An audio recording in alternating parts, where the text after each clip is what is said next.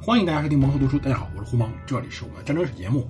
今天我们来接着讲达罗斯之战。我们来讲讲，就达罗斯之战当时是一个什么情况呢？当时实际上就是唐玄宗时期的唐王朝以及当时的阿拉伯帝国互相向河中地区进犯的一个情况。如果大家不知道什么叫河中地区，什么叫东中亚，我们上期讲的很细了，应该关于地理的和历史的。那么在此时呢，在河中地区实际上是有一个这么一个，嗯，通称的一个国家的一个组织，叫做昭武九姓。昭武九姓，这“昭武”这个词儿啊，最早见于《汉书·地理志》所著的张掖郡昭武县，而《新唐书》呢，把安、曹、石、米、和、火寻、戊地以及史，这叫做昭武九姓。而同时呢，把东安国、毕国、汉和纳色波也安排在其间，而曹呢，曹国又分为东西中三国。当然也会包含了一些其他，比如穆国、曹国这些国家。就是说，这九个姓实际上是几个国家。他呢是最早是居住于祁连山的北昭武城，后来呢，由于汉朝受以及汉朝随后的整个的西晋时期，被匈奴所赶跑了。赶跑以后，西迁到了河中地区，然后分了一共有九个这么的姓，都叫做昭武。最早就是昭武氏九个姓，因此被称为昭武九姓。他们有说是月之人的，或者肉之人，也有说是或者月氏，那字儿有月氏俩字，也有说是粟特人的。但是他一般来说，我们说的昭武九姓，实际上就是对于中亚河中地区粟特地区的这个粟特人以及他后裔的十多个小国的泛称。所以我们就明白一点，这昭武九姓实际上算是一个大的类似于民族或者大部落的一个组织吧。我们先明白它是个什么定义。而昭武的意思也有可能城主的意思，那有很多说法。但是呢，我们要知道一点啊，其实由于他们已经成国了，所以这阿拉伯人对他们不是什么好事他们到来。而阿拉伯人看中河中地区，看中的实际上就是它的位置以及它的非常方便的一个贸易情况，所以阿拉伯地区在这儿是非常非常重视的它的财富。而阿拉伯帝国对于各中亚帝国和中亚属国经常是横征暴敛，非常的狠，竭泽而渔，就杀鸡取卵那种。当时呼罗珊总督呢，曾经逼过安国，也就后来我们说的布拉布哈拉赔款。一百万迪拉姆，相当于布哈拉五年的收入，也帮让求康国，也就今天的萨马尔罕，一次性缴纳两百万迪拉姆，以后每年交二十万迪拉姆，以及三千头奴隶。各国很惨，各国压力很大，因此他们很容易就找了唐朝。然后呢，国内的库藏宝物呢，部落百姓经常被大食或者被阿拉伯帝国所掠取过去。所以这是当时的情况，而另外一种情况就是，当地人如果想避免税收，很简单，信仰伊斯兰教。我们说伊斯兰教是可以免交人头税的，但是问题在于，实际上这种宗旨是最早最早我们所说的最早的穆斯林早期的穆罕默德以及随后的四大哈里发时期就确定了一个政策，这政策没法比，它是个传统，甚至说它是个宗教的一个要求。那么，由于改宗以后可以免交税，那么只要人改宗多了，那么这个总督的收入也就少了。结果后来呼罗珊总督在七幺八年到七幺九年下令，就只有熟悉古兰经和接受割礼的才能免交人头税，这使得那些新入教者成了一个进退不能的情况。一方面，他们信仰宗教真的不是说什么我很虔诚，原因很简单，我不想交钱。但是呢，这时候没法逃避了。但另外一方面更尴尬的是，根据《古兰经》规定，如果你信仰了宗教，然后又叛叛教，那么下场会非常凄惨。那么就阻断了这些人返回去信仰显教，也就拜火教和佛教的可能性。于是，那么等人被逼急了，就会发动起义。那么在公元七二零到七二年，河中地区爆发了大规模的反阿拉伯人起义。镇压以后，就把这个改回来了，说只要改信宗教都可以免人头税。那么人民是非常朴实的，在这种情况下，大量的人民自然而然的成了穆斯林，几乎没有人再需要交税了。这个事儿就又与当时的整个的原来的阿拉伯帝国核心的利益冲突了。于是又下令，只有符合之前要求的才能免交税。那再一次的再爆发。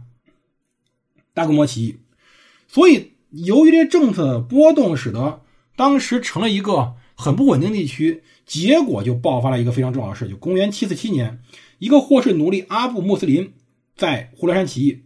两年后的七四九年，腐败的倭马亚王朝的军队被打得溃不成军，起义者建占领库法以后，于七四九年在库法清真寺宣布拥戴了阿布阿巴斯。作为哈里发，这就是我们所说的阿巴斯王朝的建立。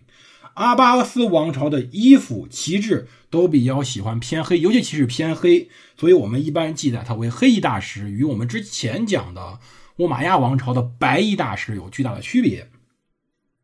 而公元七百五十年一月，倭马亚王朝军队在底格里斯河上支流扎布河畔被完全军覆没，末代哈里发。迈尔旺二世西逃，八月份被追杀。倭马亚王朝于公元七百五十年八月彻底灭亡。但是我们要知道，阿巴斯王朝建立之初是不稳的，因为你建立一个帝国，实际上一般就很不容易稳定。当时他们自称为萨法赫，意思就是。这个意思实际上是一个双双关语啊，它既指的是屠夫，也指的是仁慈和慷慨的人。就意思就是，你如果遵循我，那么你就我就是慷慨的人；如果你不遵循我，那我就是屠夫了。他甚至杀了八九十个之前倭马亚王朝的家族的人，同时乌马亚历代的陵寝也被严重毁坏。所以呢，这种事儿导致引发。这种河中地区再次发生了哗变，而当时昭武九姓在河中地区的驻军哗变以后，就迅速的趁机响应。所以我们明白，这时候河中地区是很很不稳定的地区，非常非常的混乱。所以当时为了应对这种非常混乱情况，就要求当时的一个阿卜穆斯林做了呼罗珊的总督，就那个最早起兵的那位奴隶。这位开国元勋呢，权力非常大，在木鲁驻节，也就今天土库曼斯坦一个古代绿洲城市，势力非常大。他手下大将齐亚德萨里率领新王朝的统治支柱，一支精锐的呼罗珊军队，进入到河中地区来镇压布哈拉等地的叛乱。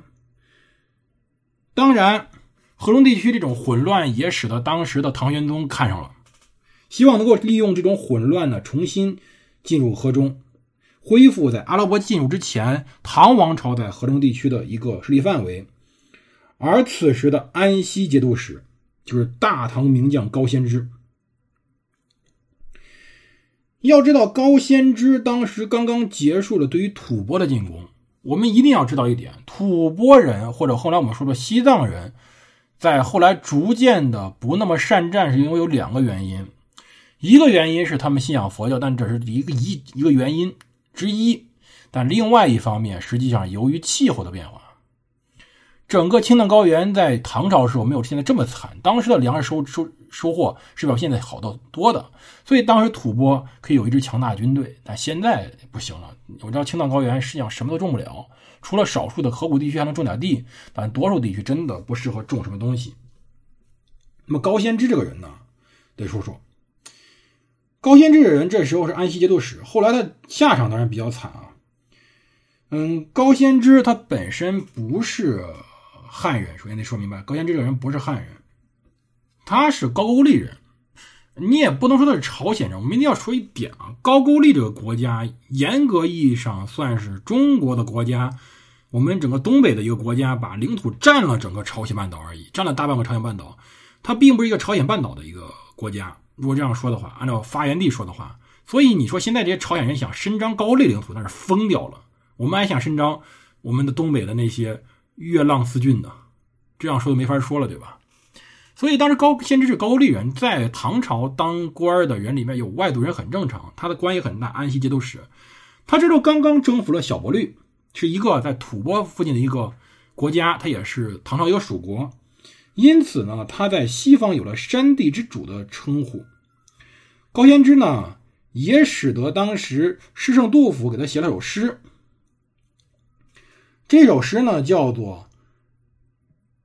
高都护匆马行的一首诗，来表达对他的敬意。高仙芝这时候看中的是当时在河东地区最为重要的十国。这个地方在哪？这个地方在今天的塔什干。当地绿洲比较多，农业非常的发达，而且是商贸中心、交通枢纽，还不是一般的西域一般的小国。六百五十八年时候，这个地方曾经作为安西司镇的大宛都督府。当时唐廷授他的国王为都督，正式册封他的统治者为十国王。但是我们现在根据了解，这个十国有可能实行的是双头政治，就是双王制，可能一个人亲唐，一个人亲阿拉伯。所以目前呢，是后者亲阿拉伯的势力占据上风。因此，十国遭受了唐王朝的攻伐。在七百五十年，高仙芝率领军队很容易的进攻了唐当时的十国的都城。第二年，高仙芝把前十国国王一行人带到长安去了，献捷于阙下，这很正常的一个事情嘛。而诗人薛能在《踏之词》里还写了：“玄军征踏阶，内地隔萧关，日色昆仑上。”风声朔漠间，何当千万骑，飒飒二十环。写的不错，就是你要知道唐诗的水平相当高的，能够在唐《全唐诗》里的诗水平很高。包括我现在正在闲着没事看看这个唐诗的词典，里面很多诗绝对不是我们背那几首，水平特别高。但是问题来了。高仙芝这种军队呢，就叫我们说过，反复说，古代军队多数是土匪，实际上近代的国民党军队也跟土匪没区别。当时他们打了十国，擒了国王，掠夺了财富，发了财。当时有记载说，这个高仙芝呢，虏齐王及部众，西杀其老弱。先知性贪，掠得色色十余斛，黄金五六骆驼。什么意思呢？就是意思就是，当时高仙芝呀发了横财了，正常。但是高仙这个人发财不是说他真的说自己贪，他经常是给自己底下人分的。但是高仙这种背信弃义、掠杀的行为，在使大唐在当地的舆论上处于不利。但更大的问题在于，更大的问题在于，你高仙芝干事不太到位。你抢了杀了，结果人没杀够，十国的一个王子跑了，他在当地到处乱跑，极言唐军残暴，而且呢，更使当时这些粟特人非常愤怒。而后又跑了康国，也就萨尔马罕，投奔了当时在那里驻军的阿拉伯将领齐亚德·萨里。最终到安息，到安息的消息是，阿拉伯军队，也就是黑衣大士兵。可能与诸国接连谋求进攻四镇，这时候战争就一触即发。好，这里是毛读书，我是胡芒，我们下期接着说。